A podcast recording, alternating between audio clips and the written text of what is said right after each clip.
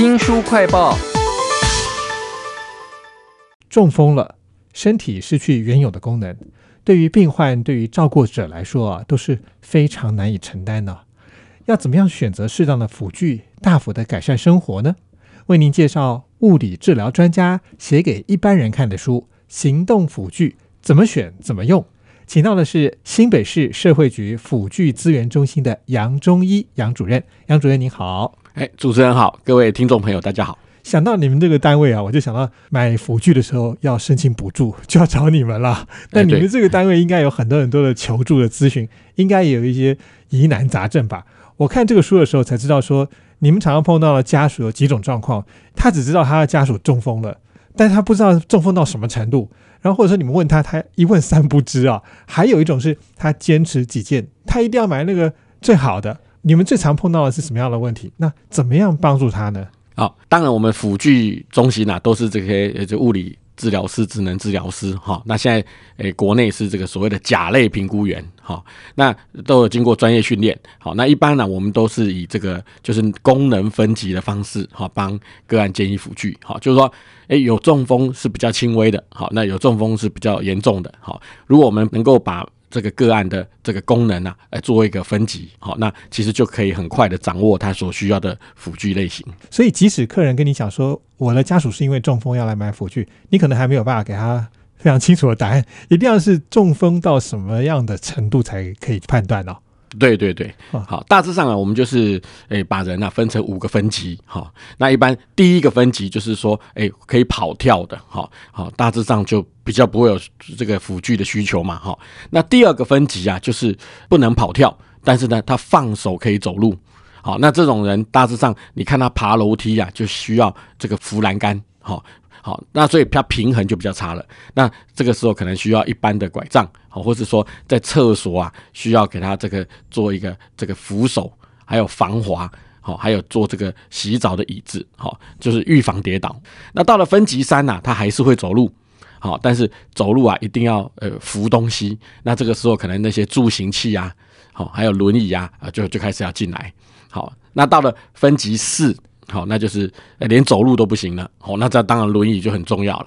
那到最后啊，最后是分级五，就是连坐在一般的椅子上都东倒西歪。好啊，那这个就是所谓的这个极重度卧床的的个案。好，那我们只要快速的掌握它是一二三四五的哪一个分级，那大致上相应的辅具就更清楚了。哇，所以我们在求助的时候，可能自己要先去了解一下，说啊，我的家属他中风啊，他的行动能力大概到你刚刚讲的五级的哪一级？我才知道怎么样选辅具嘛，哈！如果您听到这里还是搞不清楚怎么回事的话，去看这一本《物理治疗师教您行动辅具怎么选、怎么用》这本书里头有非常多的范例，因为有很多的辅具一定要配合他肢体的能力才会发挥到最好的效果，而且你也不会花太多钱哈。那这本书里头还有讲到两种我觉得蛮特别的情境，是有的长辈觉得拿辅具会丢脸，那有一种长辈是他非常依赖所有人的帮助。这两种情况，你们大家可能会怎么考虑辅具呢？走，一般呢，哦，诶，比较会就是排斥说使用辅具啊，常常就是失能还没有很严重的时候，好，好，一般都是在分级二，好，我刚刚讲的就是放手都还可以走，但是呢，我们觉得说，哎，这样要先预防嘛，好，那他就会说排斥用辅具。当你到比较后期哈，失能比较重度一点哈，比如说分级三以后哈，那几乎轮椅啊、助行器它。不用也不行，所以一般我们要考虑就是分级二，那也没有错。这个市场啊，就是在这边。好，分级二的长辈用的呃辅具，大致上常常都是像拐杖啊。其实也有的长辈就说，我不要用拐杖，我用雨伞就好。好，好。那事实上，如果你只是买一般的雨伞，加个拐杖头，因为我们知道雨伞它不是像拐杖这样有指滑嘛。好，好，那你把一般的雨伞加拐杖头是。不好的，因为它强度不够。嗯，其实啊，建议就是要买专业的拐杖伞，这个是有的。好，不但这个强度够强。它看起来就像雨伞，那甚至下雨的时候啊，你看哦，我在用雨伞的时候，是不是就没有拐杖可以用了，对不对？哎，它不是哦，它可以抽出中间的伞骨哈，哎，一只一边拿雨伞呢，一边拿拐杖啊，好像特务一样啊。哎，是是。这本书叫做《物理治疗师教你行动辅具怎么选怎么用》啊。杨忠义主任呢，其实在这本书里头还讲到一个，我觉得一定很常用，但是大家可能都不太清楚怎么用的助行器。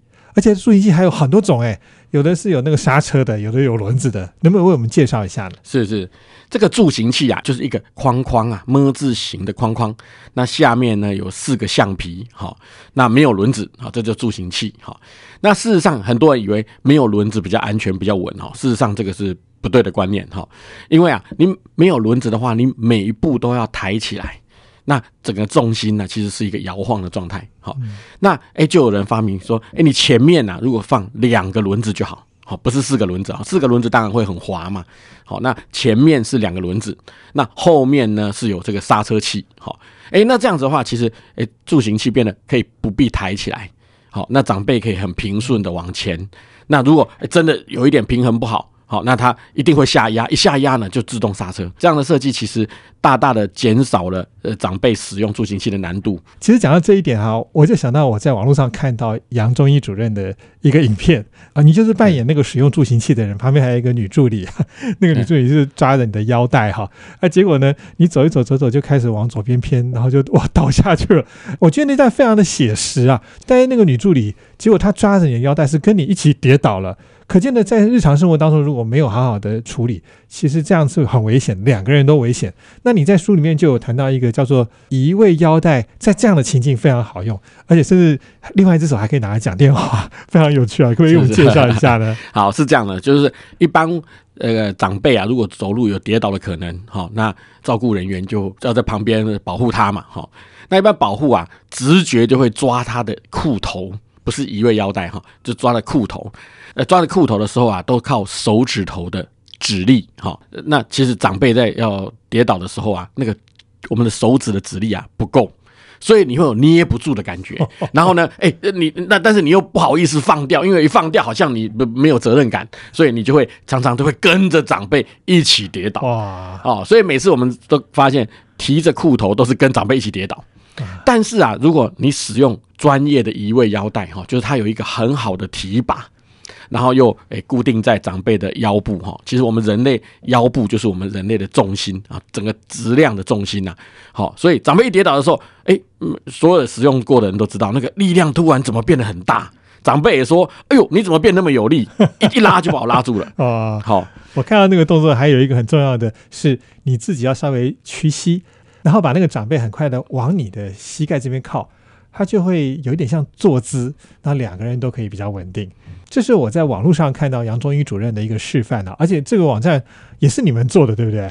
对对，就是我们就是我们新北市这个辅具中心嘛，好，那这么多年来，常常就是在呃教育这些障碍者啊，或失能者哈，跟家属，那那有时候就你家属就会说啊，这个你教我哈，回去我还要教照顾的人员呐，等等哈，那那我们就就给他影片，让他就可以回去再继续讲这样。其实，在这个影片当中，我觉得杨主任有点像是一个另类的网红，因为你们每一段都很生动活泼，甚至有一段你是谢谢谢谢讲到说你已经中风了，所以你左半。半边呃脚手都不会动，可是你坐在轮椅上，你还是可以用另外一只手去推轮椅，而且还不会歪歪扭扭的，这个很神奇耶。哦，对，就是我们就在鼓励哈，就是坐在轮椅上哈，不是只是等着人家推啦，轮椅的轮子后面特别大，就是为了要让诶乘坐者自己可以推。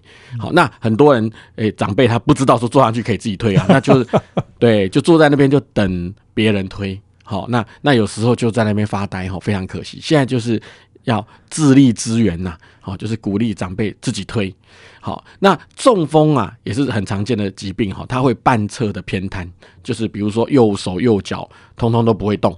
好，那很多就想说，那那就不可能推了吧？好，那事实上这是不对的观念哈。其实，哎，他还有左手跟左脚，好，那脚啊也落地，好，手跟脚并用，哎，还是可以在短距离的室内哈。哎，我我控制好方向啊，顺利的推轮椅。哇，其实我看那影片的时候，觉得真的很神。我从来没有想到说，光是一个脚在地上就可以让那个轮椅朝你要去的方向不会乱跑哦。这是物理治疗师，同时也是新北市社会局辅具资源中心的杨中医主任，在书上面提供给大家一个非常宝贵的经验哈。今天非常谢谢杨主任来为我们介绍这本书，谢谢您，谢谢。